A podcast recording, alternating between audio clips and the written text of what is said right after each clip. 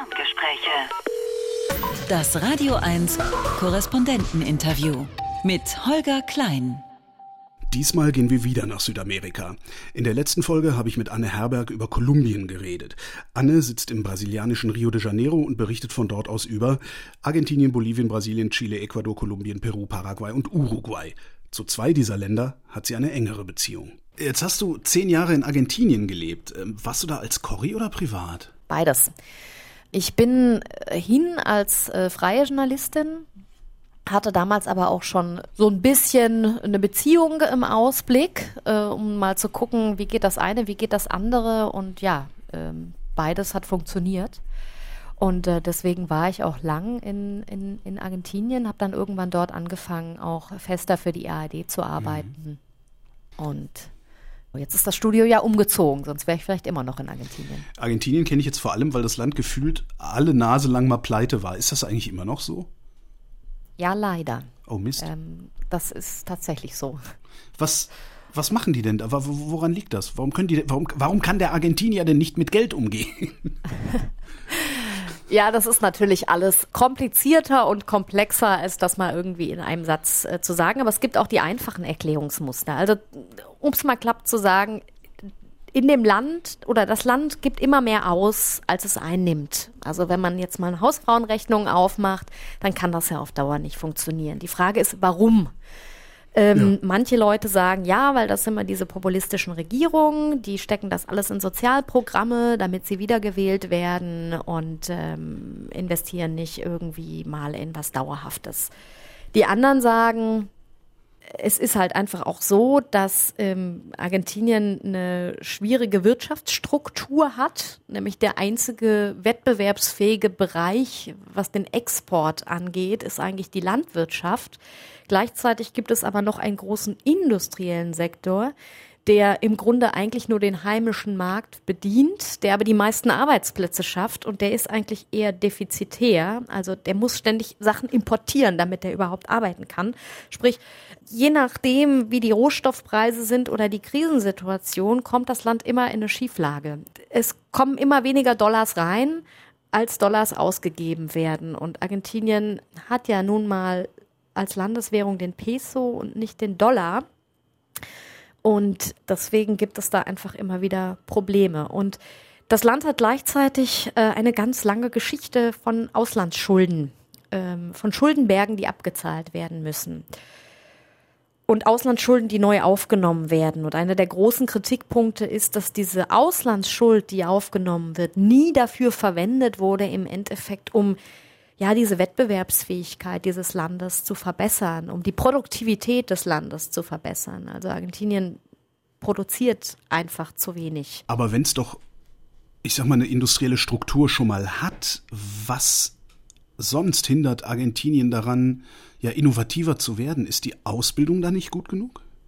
Die Ausbildung ist sehr viel besser als zum Beispiel Kolumbien oder auch Brasilien, wo ich mich jetzt äh, befinde. Das merke ich immer wieder. Es gibt zum Beispiel auch in Argentinien eine große Tech- und Fintech-Community-Szene, äh, Industriezweigbranche, die extrem gewachsen ist in den in den letzten Jahren und die mittlerweile auch äh, gut Geld macht. Also ist noch sehr klein, aber äh, Argentinien ist gerade in diesem Bereich Fintech hat Argentinien sogar einige Unicorns, also äh, Mercado Libre, Glocal und so weiter und so fort. Das auf der einen Seite. Was hindert Argentinien daran? Ich glaube, Argentinien hindert vor allem eines, und zwar, dass es sich ständig darüber streitet, wer denn jetzt die Schuld an der Krise hat.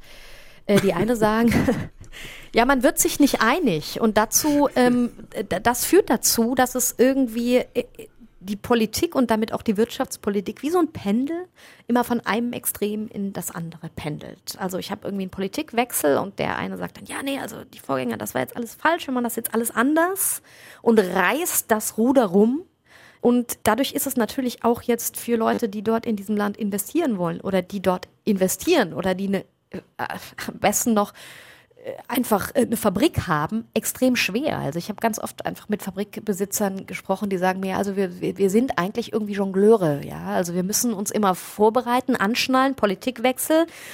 Dann kommt so ein Hurricane, ja, und wir müssen alle Regeln neu überdenken. Wie exportieren wir? Wie investieren wir?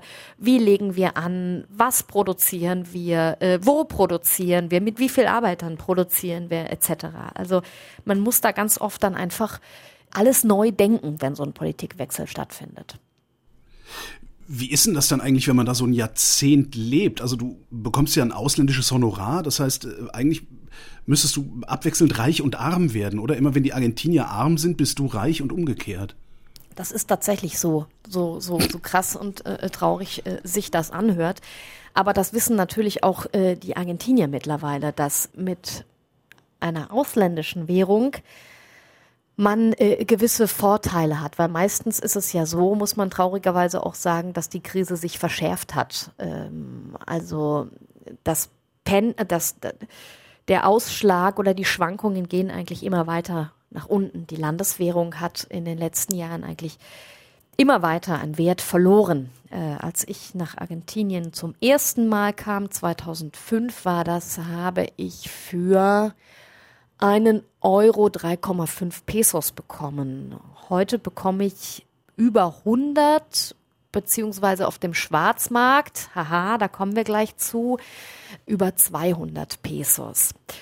Und wenn ich jetzt ein Argentinier bin, der noch die Möglichkeit hat, in irgendeiner Weise Geld zurückzulegen, ja, dann tue ich das ja nicht irgendwie in eine Kiste legen in Pesos und warte, bis das Geld so mir zwischen den Fingern verrinnt, weil so ist das ja sondern dann spare ich in irgendwas, was mir als stabiler vorkommt. Entweder äh, etwas wirklich ganz Konkretes, Ziegelstein, also Häuser. Was? Ziegelstein. So, okay. Ich dachte, die würden Ziegelsteine ja, ja, nee, kein, kein wirklicher ähm, genau, also irgendwie Immobilien, das kann sich aber immer weniger leisten. Oder ich äh, sage, okay, ich habe jetzt hier so viel zur Seite gelegt, damit kaufe ich mir jetzt mal 100 US-Dollar. So, die US-Dollar, dass die jetzt auch Inflation haben, das ist mir jetzt egal. Äh, das ist auf jeden Fall weniger als der argentinische Peso. Das heißt, die Argentinier fangen an, oder schon ganz lang machen sie das, ihr Erspartes in Dollar zu retten. Und diese Dollars, die bringen sie auch nicht zur Bank, sondern die verstecken sie, also tun sie eventuell in einen Safe auf die Bank, aber nicht auf ein Konto auf der Bank, weil in die Bank vertraut man in Argentinien. Aus ähm, nachvollziehbaren Gründen nicht mehr so sehr. Exkurs. Es gab 2001 einen riesen Finanzcrash und die Konten der Menschen wurden einfach mal eingefroren. Man kam also nicht mehr an sein Geld dran. Sprich, die Menschen wurden ihres Geldes beraubt. Also spart man entweder unter der Matratze, im Sparstrumpf, im Safe oder man bringt das irgendwie ins Ausland. So. Das ist natürlich ein Teufelskreis, weil diese Situation bricht dem argentinischen sowieso total fragilen Finanzsystem natürlich doppelt das Genick, weil die Leute sozusagen die Dollars, die es ja sowieso nicht gibt in diesem Land oder die immer fehlen, dem Staat noch aus der Tasche ziehen, weil sie damit selber sparen wollen, sie aber nicht zurück in ein Finanzsystem einspeisen, ja, so man diese Dollar äh, ja für Kredite oder was weiß ich was verwenden könnte, ja. Es sie fließen immer nur raus, nichts fließt rein. Da hat dann oder haben verschiedene Regierungen immer wieder die Reißleine gezogen und haben gesagt, so jetzt also ihr könnt jetzt einfach keine Dollar mehr tauschen. So geht nicht mehr. So. Ja, wenn was nicht geht, äh, dann geht es eben anders. Das ist ja auch so was, man dann so lernt äh, in, in zehn Jahren Argentinien. Ja, so dann ist eben ein Schwarzmarkt entstanden ist der Dollar dann halt teurer. Äh, also man muss mehr Peso für seinen Dollar bezahlen, beziehungsweise kriegt mehr Peso für seinen Dollar. Aber das funktioniert dann eben auch. Und, und, und das führt ja äh, zu ganz bizarren Situationen. Äh, ich habe da nämlich neulich mal eine, eine, eine Zahl gefunden. Es ist ja so, wir reden immer davon, es gibt keine Dollar in Argentinien. Das stimmt ja gar nicht. Äh, es gibt so Schätzungen der äh, Zentralbank von 2019, habe ich da Zahlen gefunden, dass allein auf argentinischem Territorium insgesamt etwa 170, Achtung, Milliarden Dollar in Bargeld herumliegen. Boah. In Bargeld. Also das ist irgendwie das da mal so ein Bankenüberfall auf ganz Argentinien. Allerdings muss man das natürlich auch finden. Also das, das, das wären zehn Prozent des gesamten zu diesem Zeitpunkt sich im Umlauf befindlichen Dollar Bargelds. Gebündelt in einem einzigen Land mit 45 Millionen Einwohnern. Ja, also das muss man sich mal vorstellen, diesen Wahnsinn. Ja, und wo hängen diese Dollarscheine? Ja, die hängen dann irgendwie, es gibt ja auch Menschen, die die dann irgendwie in eine doppelte Wand hinten am Schrank irgendwie äh, so dran pinnen, ja, weil man natürlich auch Angst vor Einbrüchen hat und dann verkauft irgendjemand auf dem Flohmarkt diesen Schrank und hat vorher vergessen, die Dollarreserve äh, äh, äh, zu Och. befreien. Und dann ist das Geld weg. Alles schon passiert oder äh, Wasserschaden und die Geldscheine muss man dann nachher zum Trocknen aufhängen. Alles schon passiert in Argentinien. Jeder kennt tausend Geschichten. Wenn die Inflation so hoch ist, dann macht das auch was mit dem Alltag. Ist, ist Argentinien noch mehr als die Probleme mit seiner Währung oder ist das, was den Alltag, was das Leben in Argentinien maßgeblich bestimmt? Es bestimmt das Leben stark. Äh, das schon. Natürlich ist Argentinien mehr Argentinien, sonst würde ich da auch nicht, hätte ich da auch nicht zehn Jahre ausgehalten. Äh, es gibt auch ein, es gibt auch was in Argentinien, was, was ich, was ich sehr bewundere. Es gibt ja auch immer diesen, diesen schwarzen Galgenhumor. Ja, man kann ja auch über sich selber lachen, auch in schweren Zeiten. Ja gut, sonst hält man das ja nicht aus, wahrscheinlich. Ne? Und es gibt, es gibt auch was anderes. Also wir haben jetzt mal gerade gesprochen von den Menschen, die auch diese Dollar ja auch äh, kaufen können oder die überhaupt noch sparen können. Es äh, gibt ja in Argentinien tatsächlich mittlerweile tragischerweise 40 Prozent Menschen, die, die als arm gelten die haben in ihrem Leben noch nie einen Dollar in der Hand gehabt, wissen trotzdem, wie viel er wert ist. Denn das ist einfach so, ja, das ist praktisch so ein Maßstab. Man, das, das steht jeden Tag in der Zeitung, das muss man wissen, weil wenn der Dollar steigt, dann, dann muss man sich anschnallen, dann, dann geht's rund, das wissen alle, äh, weil das sofort Auswirkungen auf die Preisentwicklung im ganzen Land hat. Aber die Leute entwickeln natürlich auch, ja, ich sag mal ganz krass Überlebensstrategien, ja. Also man schließt sich beispielsweise zusammen, ja, macht gemeins gemeinsame Einkäufe. Ja, man kauft einen riesengroßen, man kauft ein riesengroßes Stück Käse und teilt das dann irgendwie untereinander auf. Ähm, Nachbarschaftsnetzwerke, die entstehen und man schmeißt einfach das Essen zusammen. Es gibt hier ein großes Netzwerk aus sozialen Bewegungen in Argentinien, die teilweise schon in der Krise 2001 entstanden sind und ähm, ja, äh, zusammenarbeiten und dafür sorgen, dass dieses Land noch nicht in die Luft geflogen ist im Grunde, weil sie die Aufgaben übernehmen, die der Staat manchmal einfach überhaupt nicht mehr übernehmen kann. Sich gegenseitig unter die Arme greifen, die auch teilweise mit Privatunternehmen zusammenarbeiten, von denen sie dann Essenspenden bekommen, die dann in gemeinschaftlichen Suppenküchen äh, äh, verarbeitet werden die Menschen, die, die gewisse Arbeitsplätze schaffen, die vielleicht nicht im, im, nicht im formellen Arbeitsmarkt sind, aber die Menschen haben was zu tun. Sie, sie machen ihre eigene Bäckerei in dem Viertel, sie machen ihre eigenen Textilkooperativen, sie machen im Grunde einen parallelen Wirtschaftszweig auf. In, in, in. Das sind auch Netzwerke, die den Menschen Halt geben. Ja, das äh, darf man nicht vergessen. Also Arbeit äh, gibt nicht nur Verdienst, sondern es gibt am Leben ja auch immer irgendwie einen Halt und einen Sinn und, und, und, und das passiert. Es gibt unheimlich viele Kooperat oder Aktionen in Argentinien, wir haben jetzt gerade wieder berichtet hier, ähm, zum Beispiel einen Spitzenkoch, der ja jetzt, jetzt in einer Nachbarschaft einen Gemeinschaftsgarten angelegt hat, der gemeinsam von den Nachbarn gepflegt wird und dann verschenkt man das Obst und das, das Gemüse. Ja, also dass man auf lokaler Ebene versucht, gemeinschaftlich im Kollektiven Lösungen für diese wirklich vertrackte Situation zu finden. Jetzt haben soziale Bewegungen, ja, das haben wir in Kolumbien gelernt, soziale Bewegungen haben ja oder können als Auswirkung haben, dass es auch politische Veränderungen im Sinne des Landes, im Sinne der Bevölkerung gibt. Kann sowas in Argentinien auch passieren? Ist, ist das ein politischer Hebel?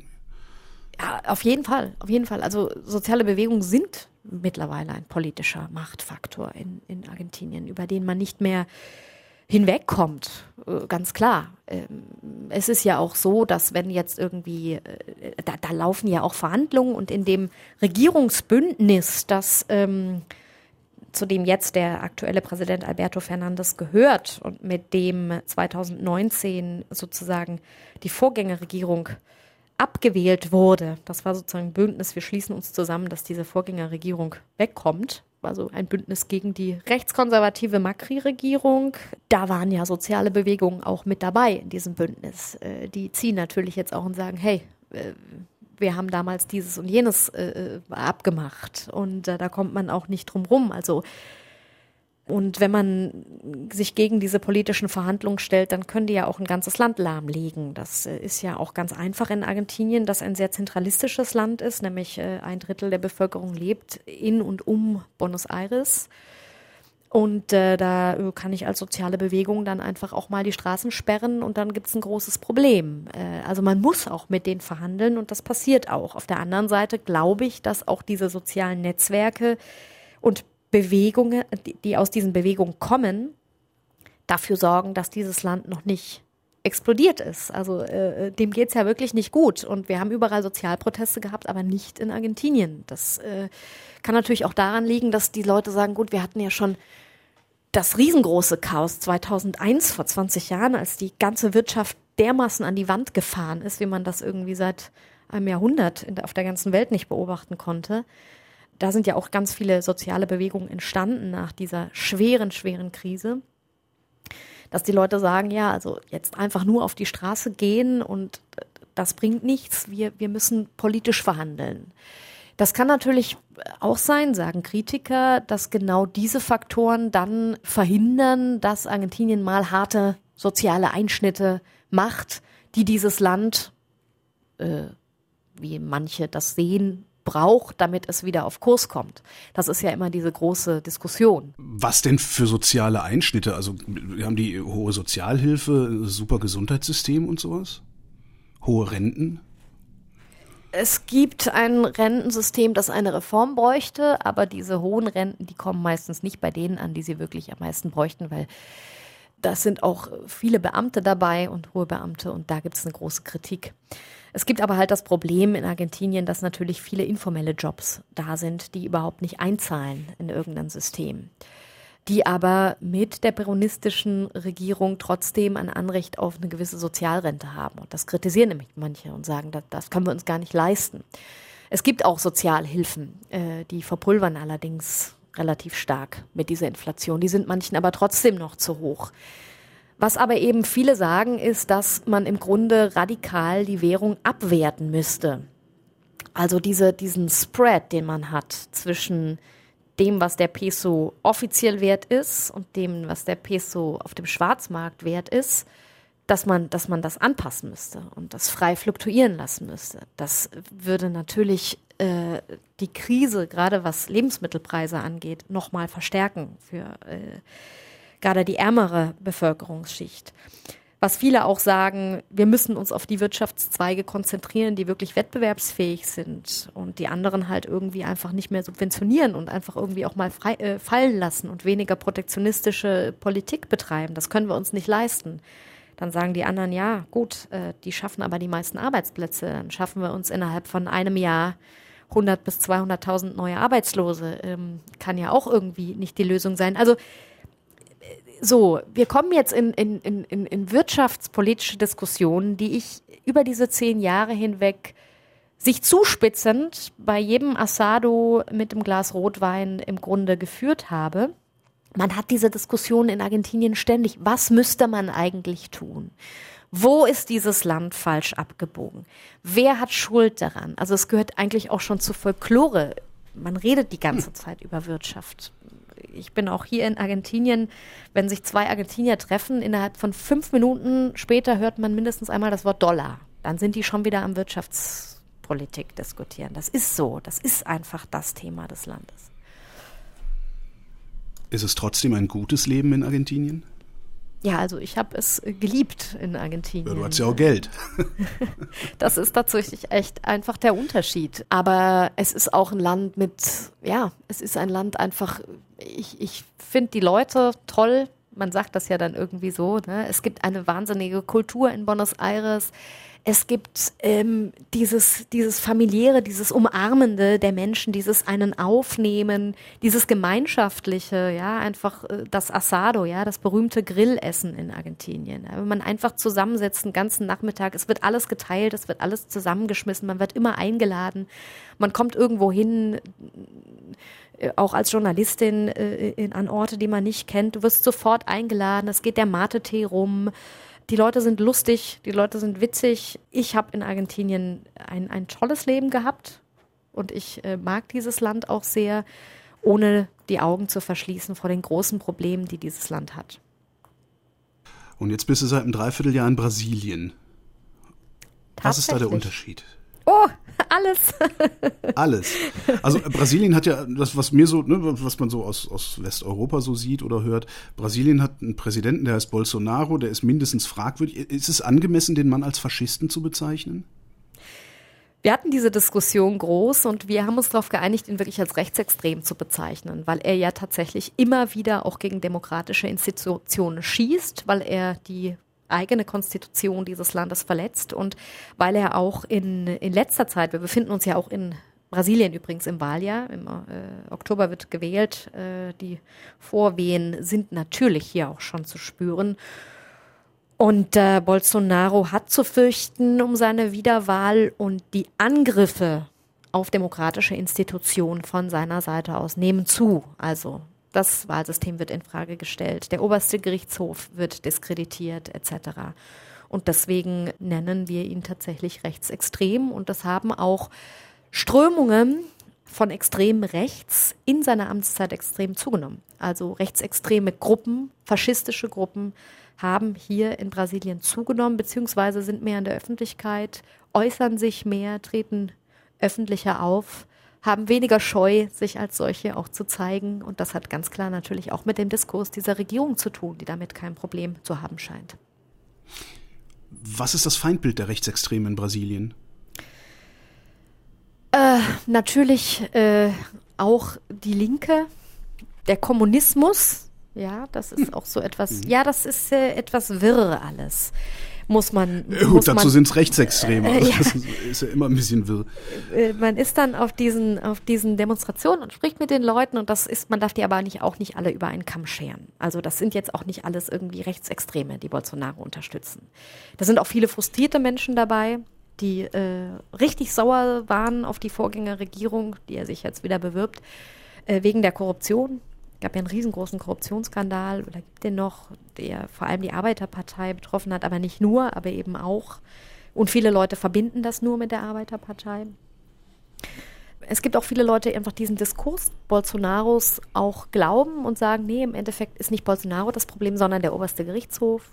Wir haben hier keine mhm. Meinungsfreiheit. Also man fühlt sich da schon auch an Demonstrationen erinnert, die man durchaus auch in Deutschland äh, erleben kann. Also das sind letztlich also auch wie bei uns Leute, die Meinungsfreiheit mit Widerspruchsfreiheit verwechseln? Ja, also das muss man schon so sagen. Aber ganz, aber interessant, ich wurde auf solchen Demonstrationen nie aggressiv angemacht. Also äh, mein Kollege Matthias, dem wurde mal ein Glas Bier über das weiße Hemd von der Fernsehschalte geschüttet, aber das war irgendwie so ein betrunkener Einzel, ein, Einzelschwanker. Einzeltäter. Äh, und die anderen sind dann auch sofort zur Hilfe gekommen. Also groß, aggressiv habe ich das hier jetzt tatsächlich noch nicht wahrgenommen auf den Demonstrationen. Das ist natürlich dann anders, wenn man äh, wenn man dann an andere Punkte kommt. Also es gibt natürlich auch hier große Gewalt, beispielsweise gerade gegenüber Indigenen äh, etc. Und es gibt hier auch Politiker, die sich bedroht fühlen und zu Recht in dieser, in, in diesem Dis äh, von diesem Diskurs, der ja auch konkrete Auswirkungen hat hier in Brasilien. Das ist ja auch schon passiert. Aber jetzt nochmal zurück zum Feindbild. Also es gibt dieses etwas waberige Feindbild des Kommunismus, das irgendwie, also da ist ja auch Angela Merkel schon drunter gefallen, die hatte ja auch schon den Kommunismusverdacht hier in Brasilien. Es gibt natürlich dann auch das Feindbild der Frauen äh, und das Feindbild der LGBTQs und das Feindbild der anderen Religionen. Also es ist im Grunde das Bild der Familie, Vaterland und des starken Mackers, auf den man sich beruft und alles, was damit nicht in Einklang steht, das wird äh, zum Staatsfeind erklärt. Also einfach kann man das vielleicht über einen Kamm scheren. Wie ist denn überhaupt die Stellung der Frauen? Ich glaube, es gibt eine spannende Bewegung aktuell. Äh, ausgehend würde ich jetzt schon mal sagen von Argentinien. Da gibt es eine ganz, ganz starke aktive Frauenbewegung, die ja auch 2020, Ende 2020 tatsächlich erreicht hat, dass ähm, das Abtreibungsgesetz reformiert wurde und dass Abtreibungen legal sind in, Brasil in Argentinien, in der Heimat des Papstes. Äh, das hat eine extreme Wirkung gehabt auf die, auf, auf die restliche Region, auch in, bis hin nach Mexiko. Und es gibt eine sehr, sehr aktive Frauenbewegung, auch in Chile, äh, auch in Kolumbien wurden Abtreibungen ja jetzt vom obersten Gerichtshof nicht mehr als strafbar angesehen. Es gibt aber auch natürlich eine ganz starke Gegenbewegung, wie das dann oft so ist, angeleitet stark von den Kirchen. Und ich sage Kirchen mit N, denn es ist nicht mehr nur Lateinamerika ist nicht mehr nur das Bollwerk der katholischen Kirche, nicht mehr nur der Kontinent des Papstes, sondern ganz stark verbreitet hier sind evangelikale Kirchen, also Freikirchen, Pentekostalkirchen, Bibeltreue. Das ist ein weites Spektrum.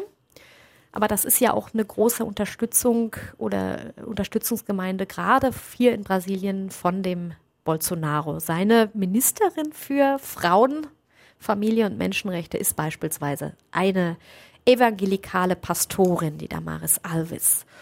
Und ähm, mit ihr hatten wir neulich gesprochen. Wir haben sie besucht in Brasilia, war auch ganz freundlich, hat uns empfangen, dreiviertel Stunde mit uns gesprochen und äh, meinte, sie sei und Bolsonaro übrigens sei auch im Grunde ein Feminist und sie ja auch. Sie sei eben nur gegen Abtreibung. In allem anderen würde sei sie eine absolute Vorkämpferin für die Frauenrechte.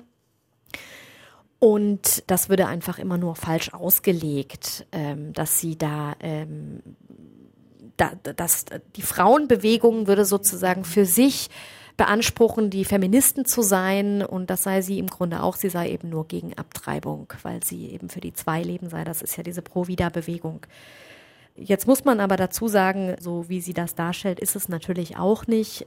Die Evangelikalen vertreten hier ein sehr, sehr konservatives Familienbild, das eben einfach bestimmte Freiheiten oder Rechte für Frauen einfach äh, nicht unterstützt. Auch wenn Frau Damaris Alves das anders sagt. Ähm, das ist auch nicht nur die Abtreibung, sondern es geht eben auch dabei um die Unterstützung beispielsweise von Frauen, die unter Gewalt leiden, sei es indem man äh, sie finanziell unterstützt, indem man äh, wirtschaftliche Kooperativen baut, ähm, indem man eben auch, gerade was das Justizsystem oder auch die Sicherheitssysteme angeht, die Leute anders schult. Also da passiert zum Beispiel in Argentinien sehr viel mehr obwohl das auch ein riesengroßes Problem nach wie vor ist, aber es gibt mittlerweile in den Sicherheitskräften verpflichtend Kurse, die eben die Leute auch dafür sensibilisieren, was Gendergewalt ist. Es gibt spezielle Polizeiwachen, die eben Frauen betreuen, die äh, Opfer von Gendergewalt geworden sind. Es gibt im Wirtschaftsministerium in Argentinien unter dieser Regierung eine eigene Institution, die sich eben ganz speziell auch damit beschäftigt, was die wirtschaftliche Abhängigkeit von Frauen auch damit zu tun hat, dass sie verstärkt Opfer von Gewalt werden. Also da passiert in Argentinien sehr, sehr viel mehr als hier und das wird hier natürlich auch ganz stark auch verhindert durch diese Bolsonaro-Regierung und seine feministische Anti-Abtreibungsfrauenministerin Damaris Alves. Was denkst du, wird er wieder gewinnen im Herbst? Ähm, äh, die Umfragen, die ja hier in Südamerika immer mit Vorsicht zu genießen sind, geben natürlich dem Ex-Präsidenten Lula, der ja äh, gegen Bolsonaro antreten wird, einen noch relativ bequemen Vorsprung. Der ist allerdings auch ein bisschen gesunken. Und wenn man so sich hier umhört, ähm, dann in den Städten, dann hat man schon auch irgendwie das Gefühl, ach ja, äh, der Lula, der wird das wahrscheinlich schon gewinnen in den Wahlen. Aber das ist, glaube ich, schon sehr biased. Also man darf nicht vergessen, Brasilien ist ein Kontinent. Es gibt Regionen, äh, in denen Bolsonaro noch eine ganz, ganz große Unterstützung hat, gerade im Süden, gerade auch in den landwirtschaftlich geprägten Gebieten im Südwesten des Landes aber auch im Amazonas. Das darf man nicht vergessen. Wir haben ja immer so, Bolsonaro holzt den ganzen Amazonas ab. Das stimmt. Aber ähm, es gibt auch Leute, die sagen, ja, endlich unterstützt uns am, im Amazonas mal jemand und sagt nicht nur, ihr dürft nicht abholzen, sondern sagt, gut, erschließt doch diesen, diesen Regenwald wirtschaftlich und legalisiert dort teilweise eben auch illegal genommene Ländereien ähm, oder man macht sich die Hoffnung darauf, dass das passiert. Entsprechende Gesetze lagern ja hier auch im Kongress. Äh, sprich, auch im Amazonas hat er noch einen großen Rückhalt. Also ich würde ihn noch nicht abschreiben. Gerade in einem zweiten Wahlgang kann es natürlich sein, dass das Anti gegen den Ex-Präsident Lula, der ja nach wie vor mit diesen ganzen großen Korruptionsfällen auch in Verbindung gebracht wird, sehr, sehr stark ist und dass die Leute sagen, nee, also Lula ist für mich nicht wählbar. Das mache ich nicht. Dann wähle ich lieber gar nicht. Und, und das könnte dann eben Bolsonaro auch zugutekommen. Wenn bestimmte Wähler in der zweiten Runde sagen, so, dann nee, also da zwischen Lula und Bolsonaro, da wähle ich lieber gar nicht. So, dann Pepsi und Cola, dann trinke ich lieber nichts. So. Warum sind Umfragen mit Vorsicht zu genießen? Das war jetzt einfach meine Erfahrung in den letzten Jahren. Also wir hatten ah, okay. hier äh, Umfragen, die irgendwie Kopf an Kopf rennen in Chile bei den letzten Wahlen zwischen dem Kast und dem Boric, also auch wieder links und rechts. Ähm, und plötzlich gewann Boris mit einem total bequemen Vorsprung von, ich glaube, sechs äh, Punkten oder so. Ich muss jetzt nochmal nachgucken, nichts Falsches, aber es war auf jeden Fall total also er ist da sehr gemütlich aus dieser Wahl hinausgegangen und schon nach, weiß ich nicht, 50 Prozent der ausgewählten Stimmen war klar, das kann der andere gar nicht mehr aufholen. Ähm, und das war ganz anders vorausgesagt in den Umfragen.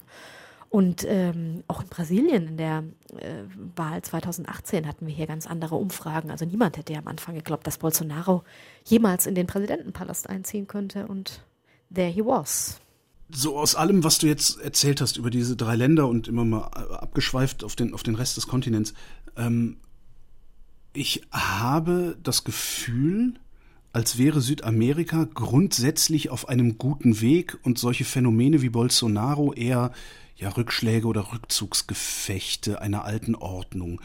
Ist das Wunschdenken oder ist das tatsächlich so? Ich glaube, da ist ein bisschen Wunschdenken dabei. Also Mist. ich glaube, ich glaube, es gibt, äh, es gibt, es gibt ja, es gibt Pendelbewegungen, sagen wir es mal so. Mhm. Es gibt mhm. Pendelbewegungen, äh, die hier äh, so immer so von links nach rechts gehen. Wir hatten ja Anfang der 2000er so eine linke Welle. Dann gab es praktisch wieder so ein, so ein äh, Pendelschlag Richtung konservativ. Und jetzt hat man so das Gefühl, jetzt kommt wieder so eine linke Welle, die allerdings eine neuere linke Welle ist, weil es nicht mehr dieser Sozialismus des 21. Jahrhunderts ist, sondern mit neuen Themen kommt, äh, sprich Klimaschutz wird größer geschrieben, Feminismus äh, ist ein ganz großes Thema etc. Aber es gibt eben auch eine sehr starke konservative und ja auch so eine neue rechte Bewegung äh, zu der ich Bolsonaro ordnen würde, die ja auch so ein bisschen in dieser Trump-Tradition steht. Das gibt es eng verbunden mit den Evangelikalen, die einen ganz, ganz großen Einfluss haben. Das darf man nicht unterschätzen hier. Wir haben auch in Argentinien gerade so ein so ein Politiker, der da für Furore sorgt und sagt, ach, wir müssen das ganze Land dollarisieren, die Zentralbank abschaffen, ich habe die Lösung für unsere Wirtschaftsprobleme und sein Gehalt als Abgeordneter versteigert und gegen Frauen hetzt, äh, also liberal, aber nicht für, also Freiheit für alle, außer für Frauen. Ähm, das ist auch so ein bisschen so da sein Diskurs also diese Leute sind auch hier auf der Bühne. Und ähm, man darf nicht vergessen, was passiert ist in den letzten zwei Jahren. Wir hatten eine oder wir haben noch eine Corona-Pandemie, die gerade Südamerika so hart getroffen hat wie keine andere Region der Welt. Ähm, verglichen an der Bevölkerung sind hier so viele Menschen gestorben wie sonst nirgendwo, beziehungsweise mit Vorsicht zu genießen. Ne? Also wir wissen ja nie, wie zuverlässig Statistiken sind in, in, und oder wie, wie vergleichbar Statistiken sind. Aber man kann auf jeden Fall sagen, es hat Südamerika ganz, ganz hart getroffen. Und es hat die Wirtschaften, die sowieso angeschlagenen Wirtschaften hart getroffen. Und es ist ein Kontinent, der stark abhängt von Rohstoffpreisen, und jetzt kommt äh, die neue globale Situation mit dem Ukraine-Krieg dazu, die einfach hier nochmal die Inflation in allen Ländern extrem verstärkt hat. Das heißt, die wirtschaftliche Situation in den Ländern ist angespannt. Und wir wissen, dass wenn es einfach nicht stimmt in der Kasse und wenn man nicht ans Monatsende kommt und wenn ich meinem Kind keinen warmen Teller Essen am Abend auf dem Tisch sitzen kann, dann wähle ich mit diesem leeren Magen und ähm, dann ist da eben auch nicht abzusehen, was da eben dann gewählt wird. Also da ist man dann ja auch eher offen für äh, ja nochmal einfache populistische Versprechen. Populismus kommt hier von links und kommt hier von rechts und bietet nicht unbedingt die großen Lösungen an. Also das kann alles durcheinander würfeln. Und äh, die Gefahr oder das Risiko großer sozialer Proteste ist natürlich auch immer latent, aus denen dann auch alles Mögliche hervorgehen kann. Also ähm, ich glaube, wir stehen vor Umbruchzeiten, interessanten Zeiten. Und um das jetzt aber nicht so enden zu lassen, denke ich, es gibt durchaus auch einen Punkt äh, der Hoffnung. Also Politiker, die auch, oder eine neue Generation von Politikern, die bestimmte Umwälzungen in den letzten Jahren beobachtet haben, ihre Konsequenzen daraus gezogen haben, die vielleicht auch noch mal mehr merken als früher, dass man mehr Dialogbereitschaft zeigen muss, dass es nicht geht, dass man immer, dass diese Polarisierung im Endeffekt zu nichts führt. Ja, also dass diese extreme Polarisierung, die diesen Kontinent prägt, weil sie ihn ja einfach auch wirtschaftlich und sozial prägt. Es gibt ja extrem Reiche und extrem Arme und diese Polarisierung spiegelt sich überall wieder. Dass man einfach mehr versuchen muss, nicht so in die Mitte zu ziehen, weil was ist denn das Mitte? Das, das ist ja auch immer so eine Diskussion, aber irgendwie da äh, gemeinsam an einem Strang zu ziehen, dialogbereiter zu sein, also nicht zu konfrontativ zu sein. Ich glaube, gerade Boric ist so jemand, wenn man diese Leute lässt, äh, wenn man diese Leute unterstützt, ich glaube, ähm, das ist ein interessanter Ansatz. Also wäre mein Versuch, dir da jetzt eine gute Geschichte zu entlocken über den Kontinent ein bisschen gescheitert. Äh, ist denn, wenn wir nochmal nach Brasilien gucken, jenseits von Bolsonaro, was gibt es denn da eigentlich noch zu erzählen aus dem Land? Oh, tausendes. ganz, ganz, ganz, ganz viel, ja. Ähm, es ist ja, um es mal so zu sagen, es ist ja einfach ein riesengroßer Kontinent. Und auf diesem Kontinent passieren einfach tausend Sachen. Also wir merken das immer. Wir haben eine tolle Geschichte, könnt ihr da mal hinreisen. Das ist ja im Grunde eine Weltreise immer, die man dann da irgendwie unternimmt. Und es ist auch immer schön, wenn man in eine andere Region reist, weil dann kommt man wieder zurück und denkt, ach, ich höre mir ja immer in dem Land an, wie schlecht hier alles ist und das stimmt ja gar nicht. Also es passieren hier spannende Dinge. Es sind, gibt hier tolle Wissenschaftler, die auch gerade im Bereich, was den Klimaschutz angeht, äh, unheimlich tolle Sachen machen. Gerade hier in Brasilien ist da sehr weit, trotz eines Menschen wie Bolsonaro. Und ich glaube, wenn es einen Politikwechsel gibt und wieder eine Regierung, die diesen Menschen auch wieder Raum einräumt und mit ihnen zusammenarbeitet, ich glaube, dann kann in Brasilien ganz arg viel passieren, was den Klimaschutz auch angeht. Dann kann das wieder eine Leaderrolle übernehmen, auch in Südamerika. Es gibt hier Wissenschaftler, die mit Hilfe von künstlicher Intelligenz Abholzung tracken, die hier große Aufforstungsprojekte äh, äh starten. Es gibt hier eine erstarkende indigene Bewegung, die natürlich auch in dieser Zeit äh, von Bolsonaro, der ja im Grunde einen Großangriff auf indigene Schutzgebiete gefahren hat, sich mehr zusammengeschlossen haben, die sich in die Politik einbringen, die sagen, hey, äh, Klimaschutz und Umweltpolitik geht nicht mehr einfach nur vom Satelliten aus, das geht nur mit uns, mit den Menschen, die also wirklich auch sich aufstellen bei diesen Wahlen als als Abgeordnete. Es gibt eine sehr, sehr äh, große Bewegung auch äh, von der schwarzen Community, die sagt, hey, äh, es kann ja wohl nicht sein, dass wir zwei Prozent in der Politik stellen und über 50 Prozent der Bevölkerung dieses Landes.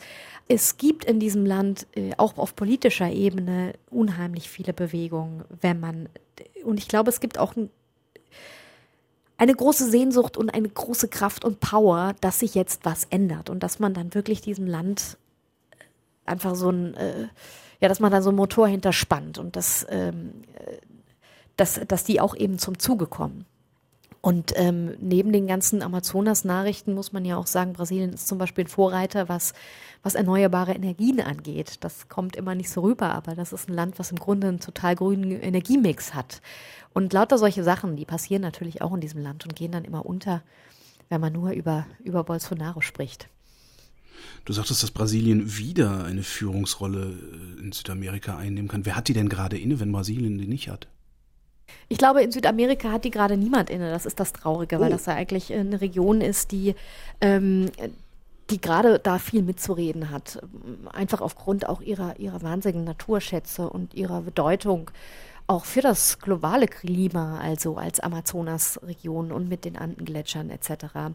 Es fehlt eine Stimme und das sagen natürlich auch die anderen Länder. Brasilien ist das Schwergewicht, Brasilien ist das größte Land und wenn Brasilien irgendwie keine Führungsrolle auf internationalem Parkett übernimmt, dann fallen die anderen Länder ein bisschen hinter, hinten runter. Ähm, Argentinien versucht es ein bisschen, aber ich glaube, wichtig wäre, dass eben wieder eine starke Stimme kommt und man gemeinsam mit einer Stimme spricht. Das ist ja gerade auch gar nicht möglich. Ich glaube, sowohl Chile als auch Argentinien, als auch je nachdem, was dann in Kolumbien passiert, wären sehr wohl bereit, als Südamerika wieder eine gemeinsame Stimme zu sprechen.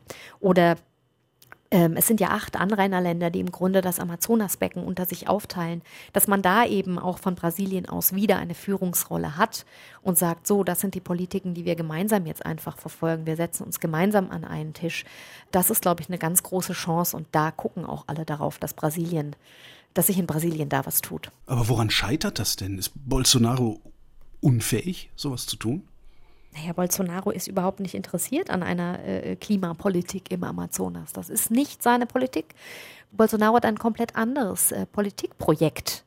Er äh, hat eine Vision, wie im Grunde die Militärdiktaturen in den 70er Jahren, äh, diesen Frontiergedanken. Wir müssen in dieses unerschlossene Gebiet erschließen, diese Indigenen, äh, die da äh, im Wald äh, sitzen, die müssen wir zivilisieren, äh, ohne sie irgendwie mal zu fragen, was wollt ihr eigentlich?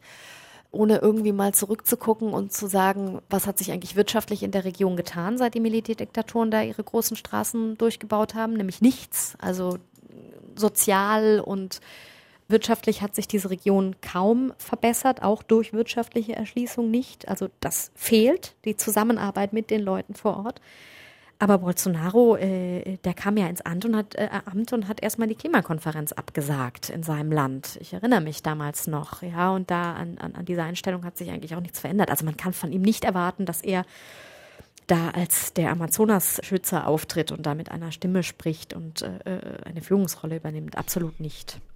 Wie sehen das denn die restlichen Anrainerstaaten? Sind die eher auf Bolsonaros Seite oder sagen die, der Mann ist, der soll damit aufhören? Ja, es gibt ja unterschiedlichste Länder.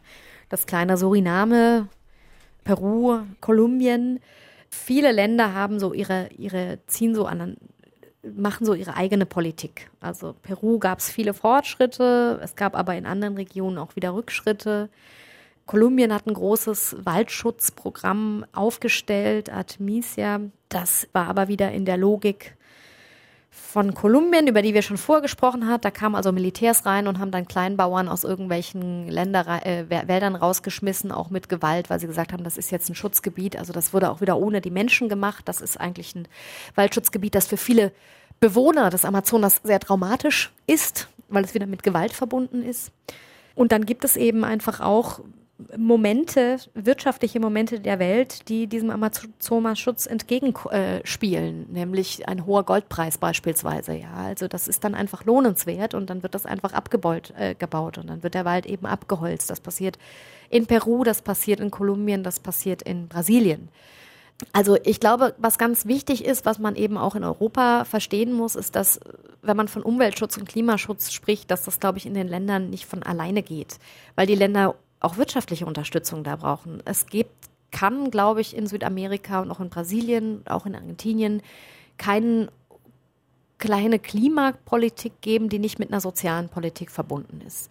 Weil die Umwelt oder die Zerstörung kommt ja oft daher, dass man einfach keine andere Möglichkeit hat, äh, an Geld zu kommen. Also sowohl auf großer Ebene, ich sag mal, Waldzerstörung in Argentinien für große Sojaplantagen. Es ist einfach lohnenswert und das Geld braucht diese Dollar. Und wenn es in der Wirtschaftskrise steckt, dann überlegt man sich, wo kriege ich am schnellsten Geld her? Und das bekomme ich immer durch den sogenannten Extraktivismus, also das Ausbeuten von Rohstoffen aus der Erde. Und die ist immer mit Umweltzerstörung verbunden. Auf der einen Seite, auf der anderen Seite habe ich kleine Siedler, die im Amazonas sitzen, ja, und die sagen sich so, äh, wo soll ich denn arbeiten? Wie soll ich denn meinem Kind eine Zukunft finanzieren? Wie ein Studium? Soll ich jetzt irgendwie Paranüsse anbauen? Da verdiene ich dann fünf Pfennig. Äh, ähm, oder ich gehe und mache jetzt ein halbes Jahr Goldschürfen und vielleicht kommt das große Glück und ich kann meinem Sohn ein Studium in der nächsten Großstadt finanzieren. Weil das ist ja teuer, also weil in den ländlichen Gebieten gibt's ja keine guten Schulen oder gibt's ja keine Universitäten. Das heißt, ich muss ihm nicht nur das Studium finanzieren, ich muss ihm auch das Leben in der Stadt finanzieren, ich muss ihm die Miete finanzieren, etc. etc. Das heißt, wenn ich nicht eine Lösung finde, in diesen abgelegenen Gebieten auch den Leuten eine wirtschaftliche Alternative zu bieten, die in Einklang steht mit der Erhaltung dieser Umwelt, dann wird das nicht passieren.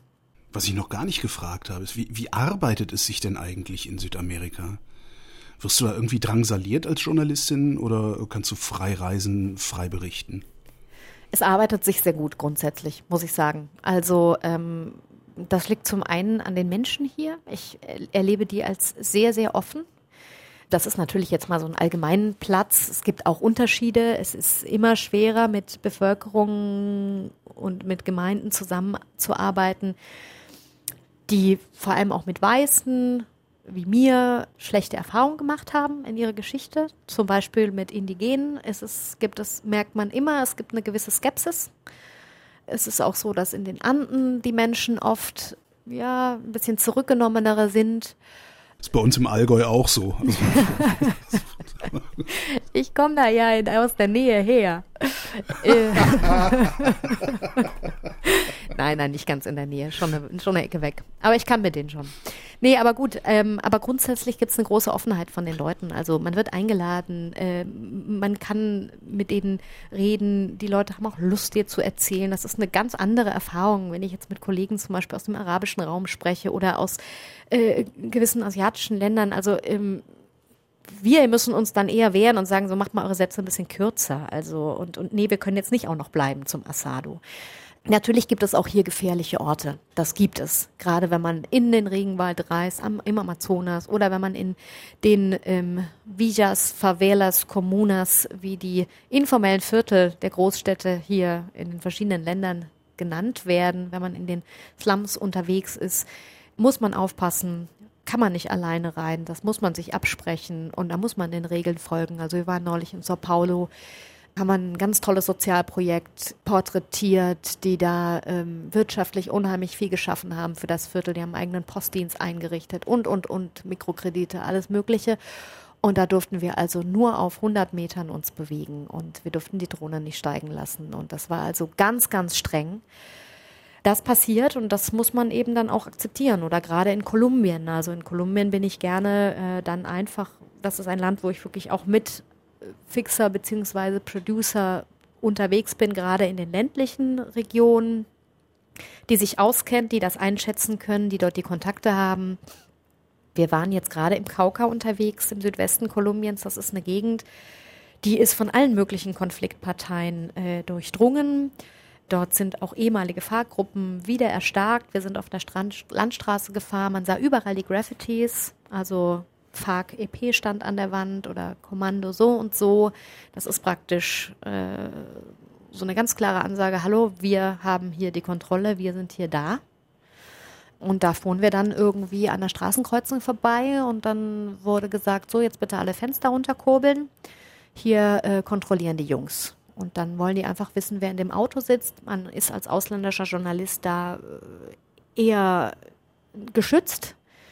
Aber die Gemeinde, zu der wir dann fuhren, die sagten, oh Gott, also an dem Punkt fahre ich gar nicht dabei vorbei. Das sind natürlich andere Voraussetzungen, die man selber hat, wenn man da einmalig zu Besuch kommt, als ausländischer internationaler Journalist. Es besteht meistens kein Interesse, uns was zu tun weil das stört ja im Grunde nur das Geschäft. Dann muss da irgendwie die Zentralregierung aktiv werden und dann schicken die das Militär und das gibt dann Chaos und Unruhe und so weiter und so fort. Aber für die Lokalbevölkerung sind das natürlich extrem gefährliche Situationen. Wir hatten ja schon vorher drüber gesprochen. Und der Staat oder die Staaten, äh, kommst du an die Politiker und Politikerinnen ran? Kommst du an Behörden ran? Ja, also neulich saßen wir ja gemütlich mit Damaris Alves, äh, äh Bolsonaros Familien- und Frauenministerin beim Café in Brasilia und haben da eine Dreiviertelstunde geplaudert. Man kommt hier schon dran. Allerdings kommt es natürlich auf den Zeitpunkt an, welches Interesse besteht, dass man auch mit uns spricht. Also zum Beispiel Lula hatte jetzt Interesse und hat im Fernsehen ein Interview gegeben im vergangenen Jahr mein großes Interesse, mal mit der argentinischen Ex-Präsidentin und heutigen Vizepräsidentin Christina Kirchner zu sprechen, habe ich noch nicht geschafft. Neulich im Wahlkampf kam ich aber auch an den Gustavo Petro dran. Also so. Ne? Also es kommt drauf an, ob Interesse besteht. Wir sind als deutsches Medium natürlich nicht die BBC oder die CNN, die eine weitere Breitenwirkung haben, wo es auch ein größeres Interesse gibt, einfach weil es in den USA eine so große lateinamerikanische Latino-Gemeinde gibt, dass das auch aus Wahlkampfgründen viel wichtiger ist, mit denen zu sprechen als mit der ARD. Warum willst du unbedingt mit Christina Kirchner reden?